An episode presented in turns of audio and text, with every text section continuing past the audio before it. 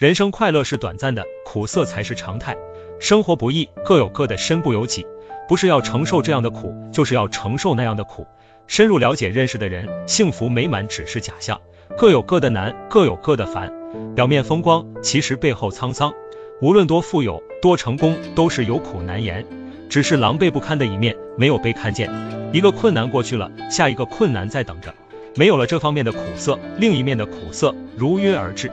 如果天真的以为幸福不需要付出，那么期待越大，失望越大。现实的残酷会让我们更痛苦。偶然来一点快乐就应该知足。